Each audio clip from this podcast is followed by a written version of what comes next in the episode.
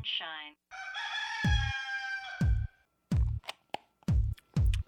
Playground. Raincoat. Hot dog.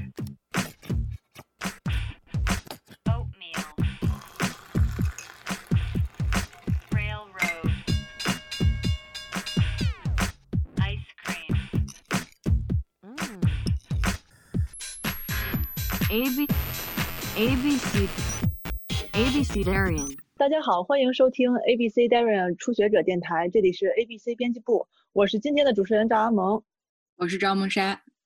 呃，这个电台呢，希望帮助你可以从头开始做一件事儿，并鼓励大家在任何领域都可以开始自己的实践。节目的第一期呢，我们请来了两位重度的植物痴迷者，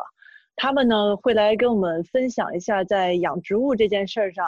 呃，大家都是怎么自学成才，或者可能就是自作自受的故事。所以先请二位嘉宾跟大家打个招呼吧。谁先打呀？你先大家好，我是朱鼎真。啊，大家好，我是郑守望。谢谢两位愿意做我们第一期的这个小白鼠。我呢，先来郑重的介绍一下，呃，朱景真呢是前著名微博大 V，现在已经炸号，呃，但是小号是不是都已经 百万粉了？我估计小号已经炸了七八个了。啊，行行。对，朱景军现在是在某巨型互联网公司工作，对，呃，然后呢，张守望是著名音乐人，大家可能需要，呃，像我这样上点年纪才能知道他当年有多红啊。这个是 第第二十二御三家之一，这个 Casey Cars 的主唱，然后也是 White Plus 的乐队成员。现在也有一个新的身份是艺术家，这几年一直在拍照片，也办了自己的展览。对，然后呢，其实赵梦莎呢，今天有一个隐藏的身份，她算是艺术圈这个植物粉丝圈的一个著名粉头，所以呢，这两位嘉宾也是她一直很想都交流一下的。我其实是因为竹顶针入的坑，呃，差不多我们都是古代传播人吧吧。对，然后他他在另外一个互联网公司工作的时候，呃，成为了一个生活方式博主，每天在朋友圈儿发他就是有花儿有猫的岁月静好的照片儿，然后嗯，呃，我就开始比较着迷这种花儿了。然后看他可能从二十多盆儿到呃一百多盆儿，巅峰时期有两百盆绿植。就你要不要简单说一下你的你的种植情 况？因为你你其实也挺挺有代表性的，就是选择你跟张守望做第一期嘉宾，因为你们分属呃种植圈儿的两大派系，阳台党跟 呃花园党。然后守望是还有还有园子，要不朱鼎真先说说你你的种植情况？我觉得我都不能用种植情况这个词儿吧。我是植物入侵到我的房间里，那时候就是一个 loft，然后一居室的，然后卧室、客厅什么的都在一块儿。刚开始的时候是比较正常的情况，植物是家里面的装饰，也就摆在一些边边角角的地方。后来越种越多，就有一点失控了，就植物变成了家里的主体，好像就是我是偶尔在里面睡一觉，然后 看个书、看电影。呃，巅峰时期的话，我的床正对着那一面墙，就全部都是植物。我不知道你记不记得那个照片，我记得那个层层叠叠，而且从上到下大概可以分成三层到四层。大的有一棵巨型春雨，大概有两米多高吧。比较大的还有一个 那个雨林缸，就是这种没有水的水草缸，然后在里面用喷雾、用灯光制造出那种雨林的那种环境，然后在里面非常高密度的，像这个也是玩到后期比较登峰造极了。嗯，后来搬离北京了之后，很多这个植物就惨散了。一直都 觉得它的种植是一种倾家荡产式的种植，在北京这么干的地方，想要营造一个热带雨林环境，其实挺挺逆天的，就是要违抗。我家里有三台加湿器，然后补光灯好像得有十二台吧。哇，你你透露一下，你一共花了多少钱？其实种花儿，我觉得我不知道守望那边感觉怎么样。我觉得植物并不贵，贵的都是那些器材、花盆什么的。总共这样七七八八算下来，可能也就花了六七万吧。隔壁张守望作何感想？我好像没有没有特别花，就是花很多钱在那个盆器上面。然后，嗯但是那个补光灯我也买过，但是到现在都没用。对我也有一个时期非常的痴迷，就是买各种的，对一些杀虫药什么设备，就是嗯满满屋子全都是已经下不了脚了那种。但其实我种种花的时间没有那么长，然后可能在去年之前还是处于那种就是突然特别痴迷，但是种什么都死那种。然后嗯直到去年，就是也不知道为什么，可能因为整个人气场不一样，就是基本上就没有一颗死掉，我觉得也挺挺神奇的一个事儿吧。就是你种的花的方法是从来都没有变的，但是花儿就是突然它就自己能活下来了，是吗？嗯，我觉得种花是这样，你必须每天都要去关注它，然后它其实没有那么娇贵，就只要你每天就花个五到十分钟去关注它一下，然后去浇水，看看它是不是有长虫子。可能在那之前，就是自己的状态没有到调节到一个我每天还要关注一棵植物的那种状态，但是可能就是去年的一整年，就是有这种状态，所以就基本都活了。对，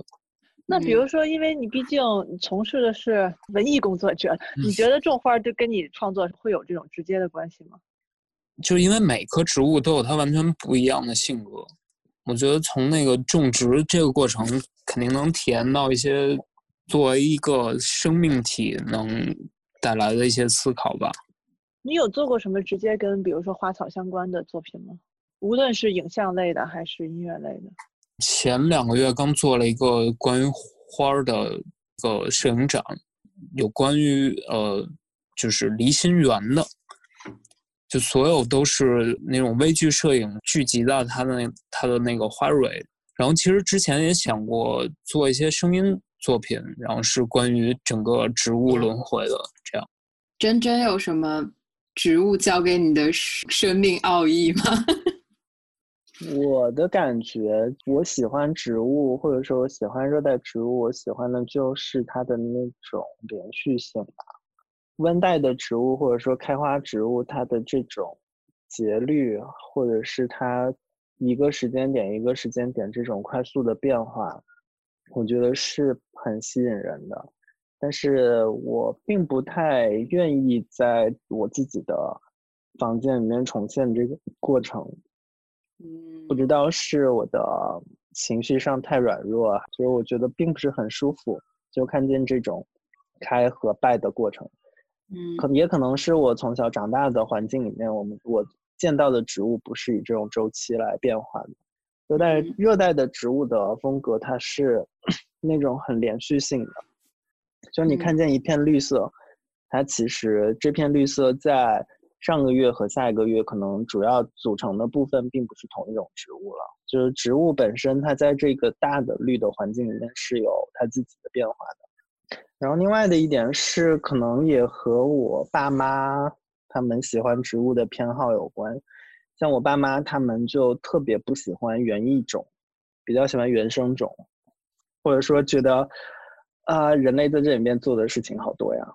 像把植物拘禁起来了，然后逼迫着他们去发生一些演化。像那种特别特化的园艺种，其实它有的种起来这么困难，就是因为它的基因上有弱点，要么就是为了特别强调它的某些性状，然后导致它的可能一些抗性下降了。通常来说，就是野生种或者是那种呃杂交的比较强烈的种，它可能抗性会比较好，但相应的它在花色或者植物的株型上表现的特点可能就比较中庸。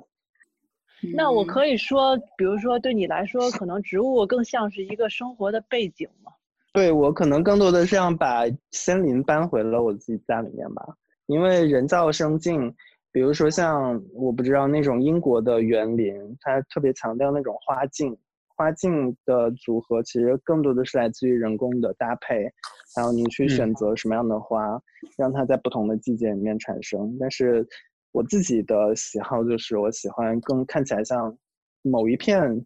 丛林，然后被我截了一个小片段，然后放到了房间里。哇，你你怎么看？就是相当于朱迪真是完全是站在你的对立面了吗？我觉得养植物就跟养宠物一样，就你需要随时关注它。但是猫和狗也是人类培育出来的品种，它自然并不存在，就是人，嗯，就是宠物的猫跟狗。嗯对，嗯，我觉得，就如果我不做音乐或者不摄影的话，可能我会选择当一个园丁或者是一个育种师，因为虽然有那种就是创造一个新的品种，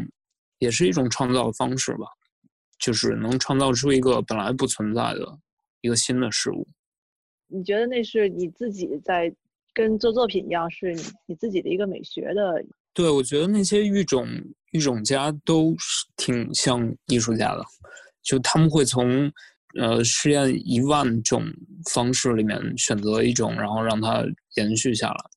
嗯，不过艺术本来就是一个很很人工的，对啊，我们原始人开始在在山洞里面画那种岩壁画的，实际上是一个文明诞生的标志嘛，就把人和动物区分开了，所以可能文明本身是一个比较人工化的东西。而且就不管不管艺术还有音乐，基本都是在吸取前人的一些经验，然后再推翻的一个过程。我觉得他们去做育种的，也就基本是这种状态在。嗯，我虽然没有想到真真刚才讲的那些人怎么去糟蹋这些原生的植物 那。那一点，但我自己在 种植这件事情上得到，确实会得到一种造物主的快感，就是你主宰了很多植物的生命，但是它也教会了我很多东西，比方说这个温带植物、落叶植物或者是宿根植物，它的生活轨生长轨迹，它必定的产生的兴衰，其实让我懂了好多基本的道理，比方。不会输就不会赢，不经过冬，不经过寒冷，怎见得花开？就是，就是他真的会给我一些是是那个心灵鸡汤，然后包括包括你在一个事事物上面投注那么大的精力，然后它细微的变化只有你自己最清楚，然后没有人能替代你的工作，都是一种很好的疗愈。所以后面我在重新看之前买的两本书，呃，梅赛腾的《过去的痛》和德里克贾曼的《现代自然》是两本他们俩的日记吧。其实最开始看的时候没啥感觉，等我开始种花又重新看那个书的时候，发现它就是我会看了特别有感触。不过你这么说，想起来不是特别有名的莫奈，他打理自己的花园，因为莫奈不是从来不用黑色的颜料嘛，所以他就会在他的花园的阴阴影处种一些蓝色的花儿，这样阴影就变成不是黑色灰色的，而是那种发着嗯蓝、蓝光的一种黑。好作啊，跟安妮 史凯普一样。不过确实，反正我听完就感觉，无论你种的是花儿还是叶子，其实都是挺需要研究。总的来说，并不是很难了。养植物还是一个投入产出比挺挺不错的，相比什么错的一而言呢？件事情。相比很多的相比很多吧，对啊，对，而且觉得植物给你的回报都好直接，就是你做对了的事情，然后它马上就会长出一片新的东西来。我想问问你们俩是天生的绿手指，还是怎么开始就觉得越种越好的？我一刚开始就种挺好的，因为我是本来就是学生物的，然后我从小家里也有，我外公家有园子，所以我觉得种花还挺容易的，因为很多东西你只需要设想或者查一下这个植物它原生的那个环境是什么，你只要把那个原生的环境给差不离的复原出来就可以了。你非常难的事情。对，说的特别简单。你在北京如果想复原一个，比如说南方城市的环境，对，所以我不就放了那么多的 加湿器，还有补光灯，因为很多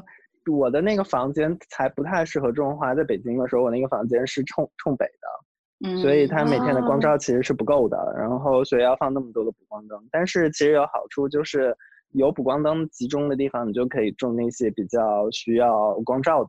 然后那些本身比较阴冷或者本身比较阴暗的地方，你就可以放大量的蕨类。所以的话，其实在家里面你也可以根据这种植物的生境的需求去把它们稍微的这种攒霸在一起，而且植物把植物很密的摆在一起，还有另外一个好处就是，植物它自己蒸腾出来的那个水汽，它其实可以局部的共享，所以它局部的那个地方的湿度其实是可以维持的。然后将局部的湿度维持了之后，那一堆植物的生长状况会比你单独一棵放在一个特别空旷，也没有其他植物的房间里面来的要好。朱建真是主要是养这种观叶植物，守望是基本上是养的花儿是最多的，是吧？我不知道是不是养花儿不太可能像这样，就是让它全都特别密集的在一起，不同的花儿是不是很难让它？对，其实我我那个现在也是，就基本在阳台上养这些，然后也是各种种类都放在一起。然后我刚才说就是，呃，就去年这一年所有的植物都活了，是一个挺神奇的事儿。就是现在我不太用管了，可能也跟刚才说的，就是植物放在一起它会有水汽，然后造成了一个比较舒适的小环境。然后其实我没有特别刻意去营造这个环境。但是问题嗯是，比如说像你种的花儿有大概十几种吗？差不多。嗯，有，然后朱锦珍她最多的时候养了有一百多种植物，你怎么能确保这这些植物都是处于同一个温度带吗？或者是同一个经纬度吗？我应该这么说吗？对，因为我选的本来就全都是热带植物，特别喜欢热带植物，所以我基本上种的就全都是热带的植物。你在北京给自己的家里 一开门就忽然到了热带，是这个意思吗？是的，是的，因为我海南人呀。回家直接换上夏威夷衬衫。但是像守望它，因为种花儿应该不是不能保证每个花儿都是，可能有的是南方的花儿，有的是北方的花儿。我基本养的都是就是在北方可以活的，就是可以过冬，或者是在像兰花、蝴蝶兰这种。对，我想知道守望都在养什么什么种类的植物，我们俩应该比较接近。蝴蝶兰，然后朱顶红、三角梅，嗯然后月季，还有那个铁线莲。就是基本上三大件儿你都有了，还有绣球。对，绣球是在我奶奶院子里种的，然后可能到春天的时候会播一些就是那种草花儿，比较怪的那种草花，比如说黑色的那种矮牵牛，然后还有一些就长得特别奇怪的角堇。就是我，我觉得我养花儿也是有一定基因在里面，我也不知道，就是从小时候我就看我爸一直在鼓动。你们家有些祖传的什么花儿吗？就花龄特别特别长的。嗯，就嗯这些月季可能都得有二十二十年以上吧，二三十年了感觉。他那会儿可能带回来一个我印象特别深的是那个五星花儿，其实在北京别的地儿我见的比较少，反正当时是说我爷爷从南方带过来的。能不能说，比如说像朱锦珍，他说他是小时候在海南，是不是对南方人来说，身边有植物是一件就是比较自然而然的？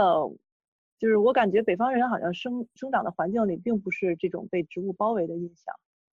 可能有吧，因为比如说像我中学的时候，我们学校的行道树就全都是菠萝蜜树，我们 树，然后菠萝蜜会结的满树干都是，就是把它们摘下来拿来当球踢，然后路上也全部都是那个鹤望兰啊，还有各种夹竹桃、呃鸡蛋花，反正就是很多的花。这些花和植物就不太会有特别的感觉，但是等到我真的上大学去了北京，然后那个感觉 还挺冲击的，因为一是植物的种类都不一样了，而且开学的时候差不多已经是接近秋天，然后一下就到了冬天。因为北京其实最好的时候是在春天、春天和夏初，那个时候北京的植物是最漂亮的。北京春天到了之后，就真的所有的那些开花的树全部都一下把花开出来，那又会觉得说，其实北方也有北方植物好看的地方，而且那个好看的地方在南方是看不到的。我不知道守望有没有这种感觉。我在北京种花，我是种了今年第四年吧。嗯，我在开始的两年都有一种人定胜天的那种 艰难。呃，是这样，我觉得就是在南方植物好像就就应该在那儿的，不用你你去花很多精力去管理它，它就可以长对，插在地上就长了。对，然后比如说三角梅，就在南方很多城市就是到处都是。就是如果在北方想种的特别好，你就得花一些精力吧。当然，像草花儿这种，确实一到夏天稍微热，就是每天都需要浇。你可能花不了多少时间，就五分钟，但是需要每天去做。就是说回来，我们在做这期节目之前，呃，艾蒙在知乎上面做了一个调研，其实人我觉得喜欢植物，可能真的是一件挺自然而然的事情。但之所以真的养植物的人那么少，可能就是因为觉得这事儿特难。所以就是，其实知乎网上问最多的，可能都是那种就是很实用的，比如说哪些植物又漂亮又好养活。其实这种问题是特别重要的一个大类。甚至有的比较懒惰的人，就直接问说有没有哪个水果吃完了以后，把核埋在土里就可以直接长出来的。哎，我想问一下，这真的有吗？哦，我告诉你，那瓜子儿可以。啊，真的吗？向日葵就是瓜子 儿，就是就是没炒过的瓜子儿。对对对我觉得草花像还有嗯这种一年生的植物，它长出来的那个冲击感还有成就感是很强的，因为你可以从无到有，而且很快速的一段时间它就能够变化。但是我觉得对于小白人群来说，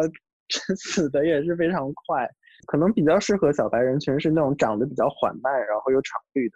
我觉得那样养起来，可能一刚开始那种挫败感不会这么强烈。我是呃从种子种那些草花，但是可能那个我真是太太困难了。我觉得我之后就会买那种苗，好多人其实说起来种花都是刻板的，觉得应该是从种子做起，其实不是。就是现在在淘宝啊，或者是你去一些大型的花卉市场，是非常容易得到一个就是成苗成株。嗯，但这样的话，如果它死在我的手里的话，那不是冲击就更强烈？就是那倒长得这么好的一棵植物啊，因为不是不是被你自己拉扯大的，所以其实你它死了的话，可能在你的心态上感觉就像是一个室内装饰物，然后坏掉了，你再去换一盆。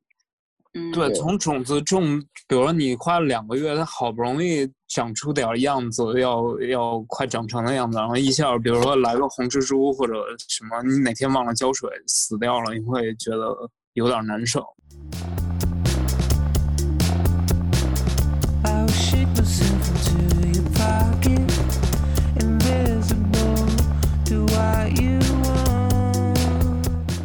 在家里养养花长虫子是很常见的事情吗？非常常见，就是只要你开始种，你就要面对病害，就好像疾病是它的一部分一样。绿植那个得虫害的几率小一点儿，相对。你们对抗病虫害有什么心得吗？关于虫害，就是在最初期的时候发现它是比较就容易治理的，然后如果到后期，我觉得只能是把那个比较厉害的扔掉。扔掉，对，嗯，这些虫子是哪儿来的呢？它就是可能土里面有虫卵吗？土壤、空气都有都有可能，包括它的原生环境本来就是有一些虫子 存在的。但刚刚提到了一点，我觉得特别重要，就是普通呃新手浇花，觉得就是正常水往下倒或者直接浇在那个土里就行了。实际上，正确的浇花方式是叶片翻过来浇。甚至是去冲洗那个叶片背面，然后红蜘蛛它就特别怕水。红蜘蛛其实不是蜘蛛，是一种螨，然后它也嗯是那种分泌很黏的东西。但是红蜘蛛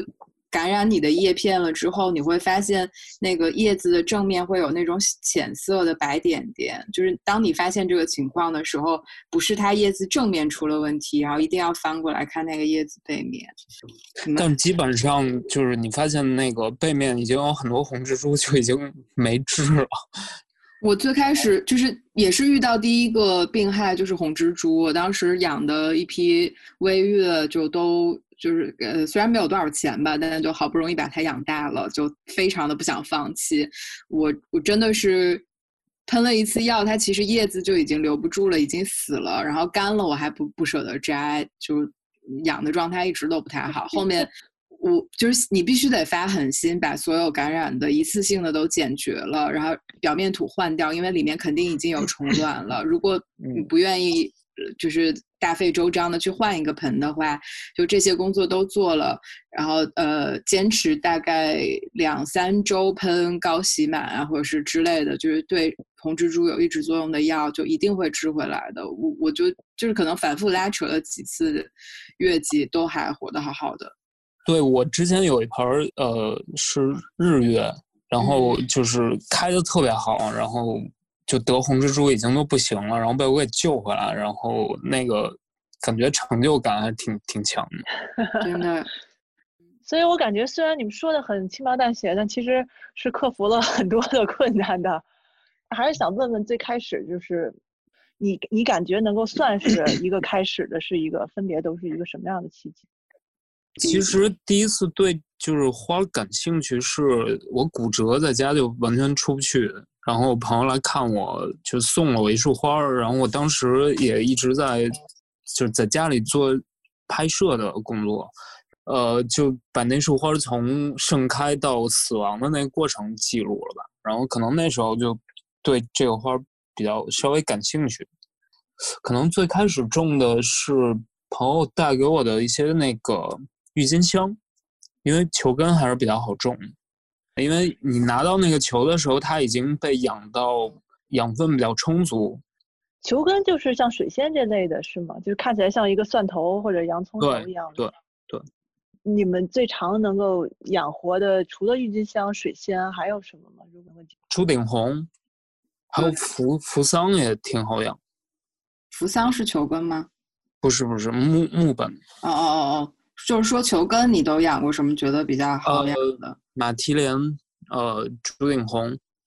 嗯然后郁呃金香，对郁金香，还哦呃对马蹄莲也挺好养。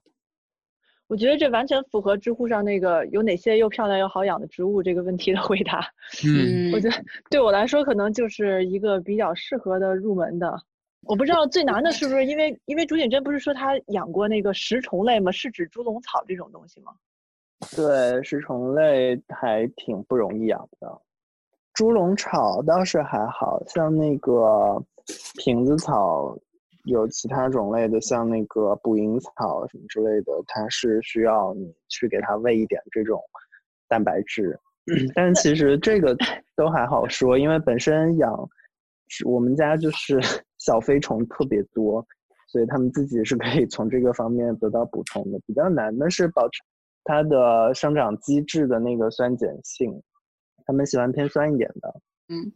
我自己的个人经历在北京种花，我基本上还是关照的挺多的。就比方像春天或者是秋天 这种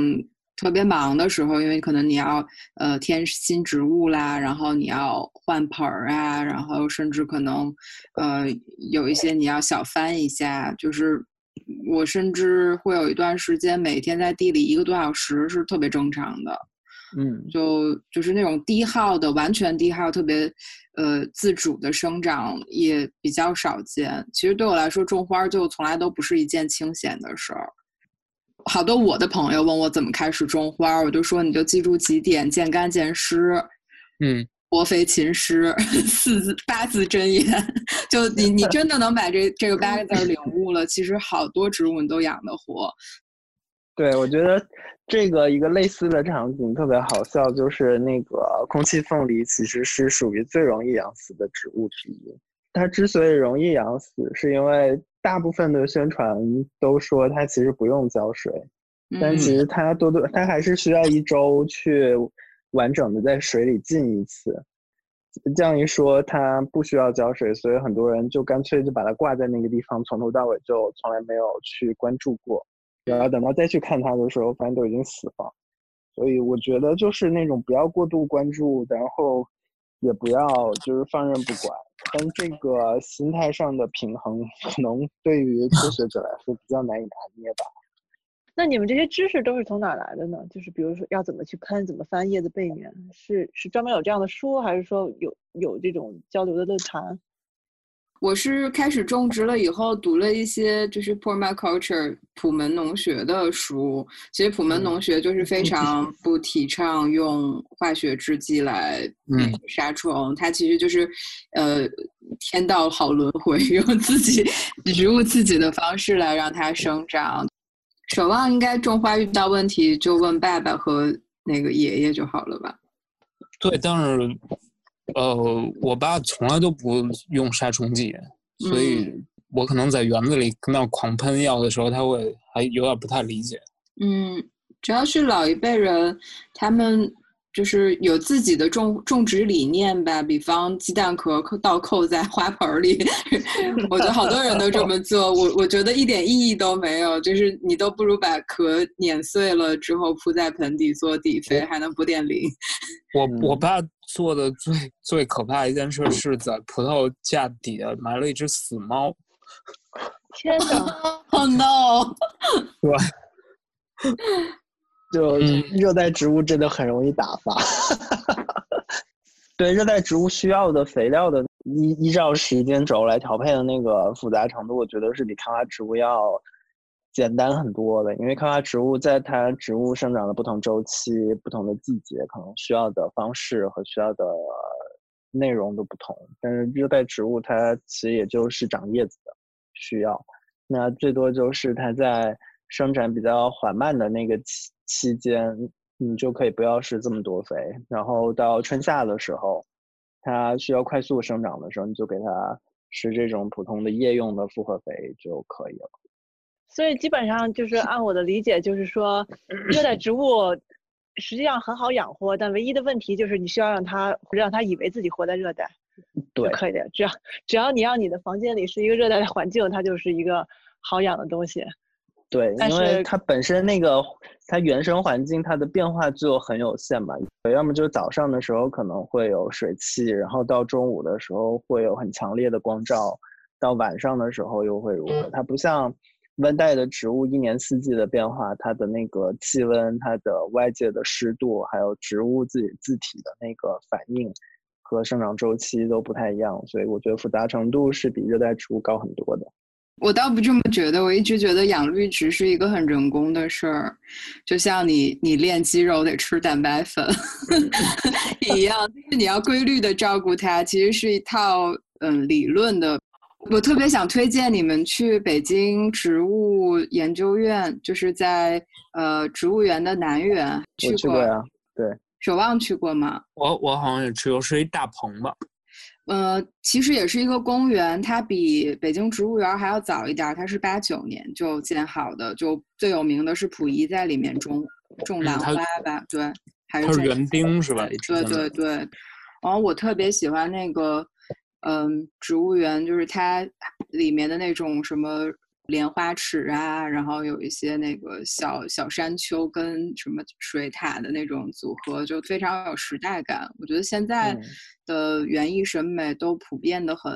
很欧化吧，或者是很西化吧，就是这种花镜的设计，或者是比方今年流行荒草系，嗯嗯，就是种好多针叶芒啊什么的，就是比较同质化。但我觉得那个植物研究院的那个公园确实还是挺古朴的。我想问，它叫嗯研究院，但它就是开放的，你可以买门票进去的那买。门票，嗯门票是两块钱还是四块钱？嗯，你们都在哪里买花？就是通过什么渠道来买花呢？淘宝。守望呢？呃，我是有一些苗会在就比较稀奇的会在淘宝上买，然后嗯我最近发现了一个在南边儿就新义那边有一个特别大的那个花市，新发地那边是吗？对，就是啊，而且特别便宜。然后我之前会去那个农科院有一个花市，然后之前也是被清理，但是现在好像又重新开了，那个就在三环里。嗯，因为时间差不多了，我想能不能每个人都推荐两个植物，一个是你们觉得对于像这种初学者最适合入门的，一个是你们觉得自己种的最厉害的，或者说最特别的一样。推荐给小白的就是日本大叶伞。我觉得日本大叶伞它既适合家里又适合办公室，因为虽然它是观叶植物，但是它的那个枝干的形态还挺东方的。然后它也很容易种，就是就是见干见湿就可以了。它对湿度也没有什么要求，只要你有合适的光照的话，基本上冬春天和夏天就会拼命的长叶子。而且叶片虽然长得多了，它的那个株型也并不会被破坏的太厉害。因为我觉得很多人的家里不太愿意种热带植物的一个原因是热带植物的株型都太狂野了，或者说中国人的家里面都不太能够放得下，也不太能有空间去摆。但是大叶伞的话就比较合适，它的那个株型基本上是往上的，而且枝枝干的枝干的感觉比较清晰。然后我自己喜欢的，我自己种的比较奇怪的，可能是鹿角蕨和阔叶鸟巢蕨吧，都是两种非常巨大的蕨类。热带的蕨类。嗯如果你家是一个客厅特别高的这样的一个空间的话，我觉得还挺适合摆一盆摆在电冰箱，还是 摆在书柜的顶上，就那种听起来是能让你能让你家里立刻就有热带感的一种东西。对那异域风情特别明显的巨型的蕨类，嗯，但是当然也就相对的比较难养了，你需要给它保持很好的湿度。如果就家里有地的话，有院子的话，其实种种那个月季是最最好的，因为北京的市花就是月季，就它是非常适合北京的气候的。呃，如果是阳台的话，其实我不太建议养月季，我会建议养扶桑。扶桑虽然是南方的花，但是放在阳台里还挺容易养的。就我有一盆儿呃黄色的花的扶桑，就已经养了十个月了，快一直在开花，而且我最近两个礼拜都没浇水，它还在开花。然后养的是养的比较厉害的吗，